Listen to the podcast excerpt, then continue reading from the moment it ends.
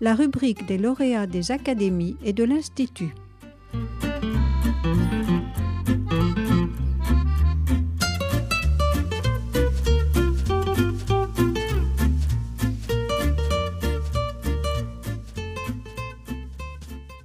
Bonjour, je suis Emmanuel Lecruy-Chanel, professeur de droit public, mais qui suis ici pour présenter un travail d'histoire euh, médiévale et moderne. C'est un peu ma deuxième, euh, mon deuxième champ de recherche.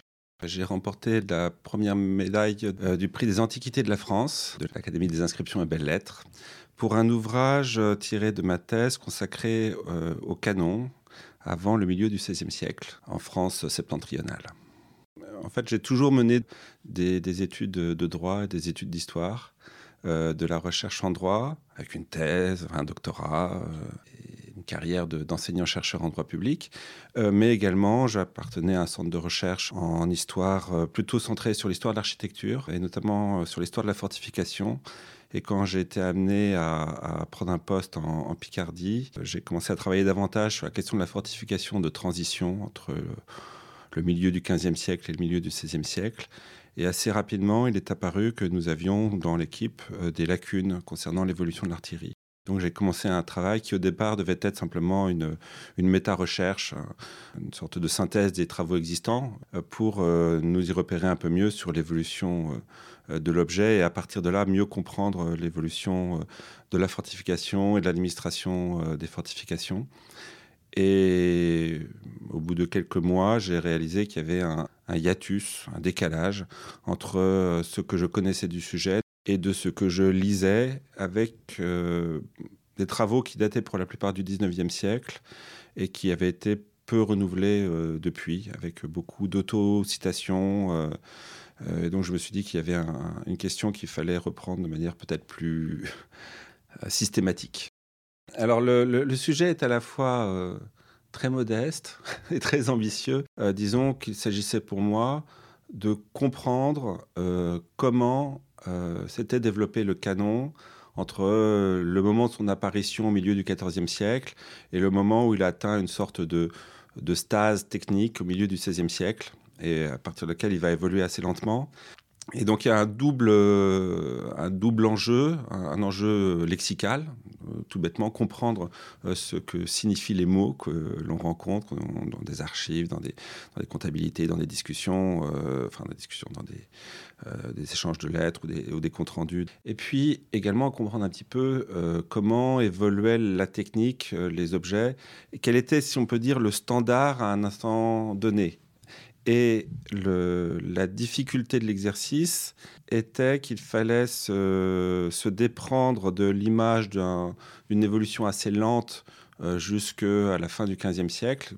Euh, et donc c'était ça la véritable difficulté, d'être capable de construire une trame précise dans ses mailles euh, chronologiques, mais capable de saisir des mouvements d'évolution qui s'étalaient sur plusieurs décennies. Donc le premier apport de la thèse, ça a été vraiment ce côté remettons les choses à plat, acceptons de faire de l'histoire, euh, on va dire, euh, presque descriptive. Euh, allons traquer l'objet, allons traquer les noms, essayons de, les faire parler et de comprendre un petit peu ce que cela recouvre. Il fallait que je sois capable de m'enfermer dans des délais, dans des, dans des trames de temps courtes, et que c'était comme ça qu'on arrivait à faire parler les choses, qu'il fallait accumuler à partir de ce moment-là beaucoup de données euh, pour pouvoir construire un, récit euh, qui soit significatif. J'avais organisé avec Nicolas Faucher et Nicolas Proutot un, colloque sur artillerie fortification qui était l'occasion pour nous de confronter et de, remettre en cause d'ailleurs deux mythes. Euh, le mythe des frères Bureau comme inventaires géniaux au milieu du XVe siècle, et donc l'artillerie moderne serait née pendant la guerre de Cent Ans, et le mythe de euh, de San Micheli euh, et des ingénieurs vénitiens, ingénieurs géniaux qui auraient inventé la fortification bastonnée dans les années 1520. Euh. Et le constat était que les spécialistes de la fortification disaient qu'il n'y avait pas de révolution aussi manifeste que cela, qu'on avait des évolutions enracinées dans des expériences nationales, espagnoles, françaises, bourguignonnes, italiennes, avec des, influences réciproques, et que de l'autre côté, on avait de même en matière d'artillerie des évolutions qui étaient euh, également euh, selon plusieurs axes, et que donc plutôt que de penser en termes de rupture d'un discours construit autour de la figure euh, de génie et, de révolution. Il fallait plutôt penser en termes de coévolution. Et donc, l'intérêt, c'était de montrer comment, en resserrant le, cadre temporel, mais en acceptant de dilater le cadre géographique, on arrivait à produire un, discours euh, qui était euh, explicatif, qui était pertinent. Au XIXe siècle, le canon a été vu comme euh, l'une des, inventions qui marquait l'entrée dans la modernité. En plus, dans un, siècle assez militariste, c'était une invention particulièrement prestigieuse. Et donc, vous avez un certain nombre d'histoires nationales qui se sont construites, notamment, euh, sans doute pas un hasard, dans des, pays qui étaient même en cours de construction d'un récit national, donc la Belgique, l'Italie, euh, l'Allemagne, et qui s'est focalisé sur la question de l'apparition du canon histoire de, démontrer qu'ils avaient été euh, les terres euh, particulièrement en avance, à l'avant-garde de la modernité. Et cette focalisation sur la question de l'apparition du canon a, un petit peu finalement euh, brouillé le, discours, en amenant l'idée quelque part que la poudre noire était une révolution, que le canon était une révolution, et qu'une fois qu'on avait du canon et de la poudre noire, on avait une révolution militaire et que l'histoire était finie. Alors, on trouve des, première mention euh, de canon à partir de 1325-1326 euh, euh, à Florence, en Angleterre. Dans les années 1330, avec le début de la de Cent Ans, effectivement, on voit des, expériences qui, se, répandent dans le nord de la France, dans les Flandres, dans Hainaut, un petit peu dans le Midi, autour de Toulouse. En réalité, cela reste assez limité expérimental. J'avais fait une carte pour montrer que jusqu'aux années 1360, euh, finalement, le canon ne sort pas de ces deux zones. Il n'y a pas de, phénomène de diffusion massif. C'est une arme qui présente des éléments intéressants, mais qui n'a rien de particulièrement révolutionnaire. Le canon qui jette des boulets de pierre, ben, curieusement, ça, apparaît euh, plus tardivement et à, et à une date euh, relativement précise. C'est entre le milieu des années 1370 euh, et euh, les années 1380. Et là, par contre, ça se diffuse à, toute allure.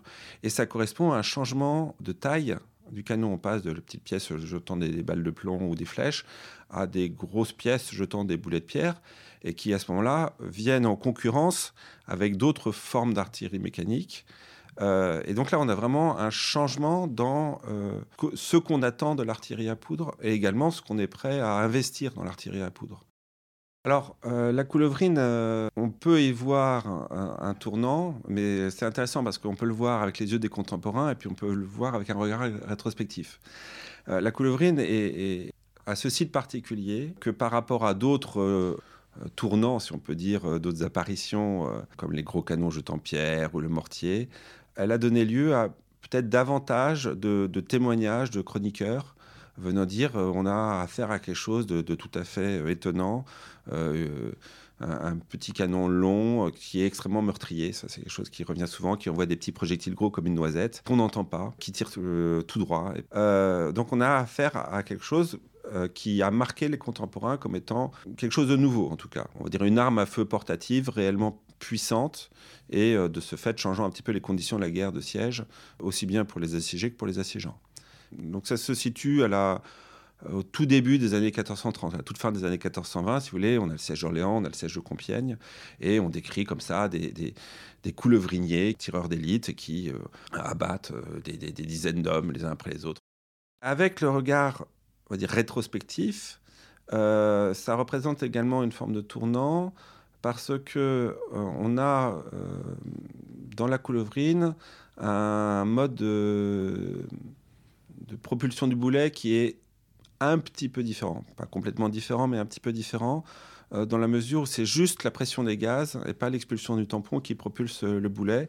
Et on a une volée allongée pour que les gaz puissent réellement propulser le boulet sur, toute, sur toute la volée. Et l'une des clés de compréhension de ce qui va se passer dans les 50 ans ou les 100 ans qui vont suivre, c'est la, recherche d'une transposition de ce qui fonctionne si bien pour une petite pièce vers des grosses pièces. un très bon exemple, c'est le siège de, Compiègne qui est mené par les Bourguignons en 1430. Ils ont une, position avancée. Et euh, au bout d'un moment, ils, sont lassés de perdre des, hommes lorsqu'ils montent s'installer euh, prendre la garde dans cette position avancée.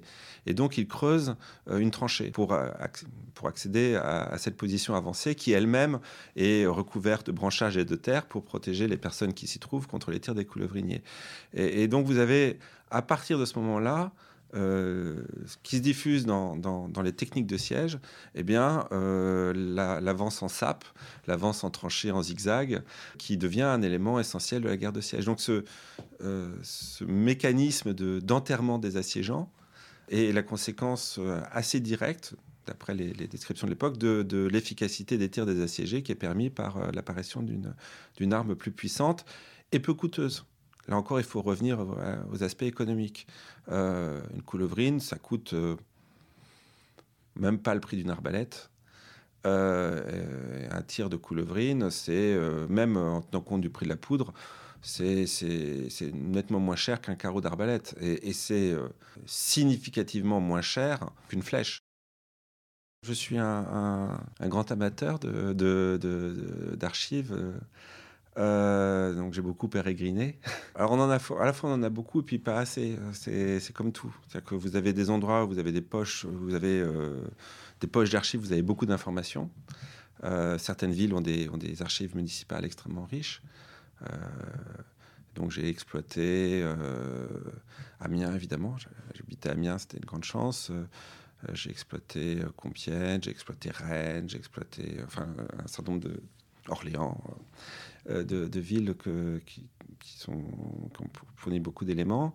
Euh, voilà, ça ce sont des exemples. Après, voilà, il faut beaucoup, beaucoup euh, accumuler et puis ensuite vous, traitez, vous mettez en fiche, vous filtrez. Enfin, le travail d'historien classique. J'ai fait ma thèse dans le train. C'était une sorte de règle que je m'étais fixée parce que quand je l'ai commencé, j'habitais à Amiens, je travaillais à Paris, donc j'étais euh, je faisais trois allers-retours par semaine. Euh, puis je l'ai continué, j'habitais euh, Pontoise, je travaillais à Amiens, donc là je passais par Creil. donc voilà, j'avais pris le principe une fois pour toutes que le train c'était un moment que je consacrais à l'histoire et, donc j'ai pris cette habitude de, considérer un wagon comme, comme, un bureau et finalement ça libère beaucoup de travail, beaucoup de temps de travail. Alors officiellement ça m'a pris six ans je crois officieusement, bah, j'avais quand même, commencé ce travail un petit peu avant. Euh, euh, donc, j'ai dû y passer 8-9 euh, ans. Le public que j'avais en tête, c'était, on va dire, des, des, historiens intéressés par la fin du Moyen Âge et le début de l'époque moderne, et qui avaient besoin justement de, de, des choses soient un peu plus claires pour eux sur, sur cette question. évidemment, je songeais à mes amis historiens des fortifications.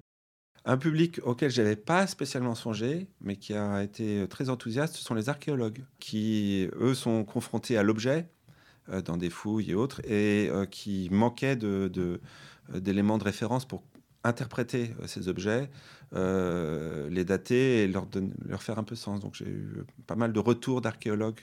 Je pense, je continue à penser que euh, c'est un ouvrage qui peut être utile pour ceux qui veulent un petit peu comprendre euh, la manière dont se met en place l'État moderne. Je, reste frappé euh, à, l'époque où, j'avais soutenu ma thèse et le livre était dans, l'air, si on peut dire.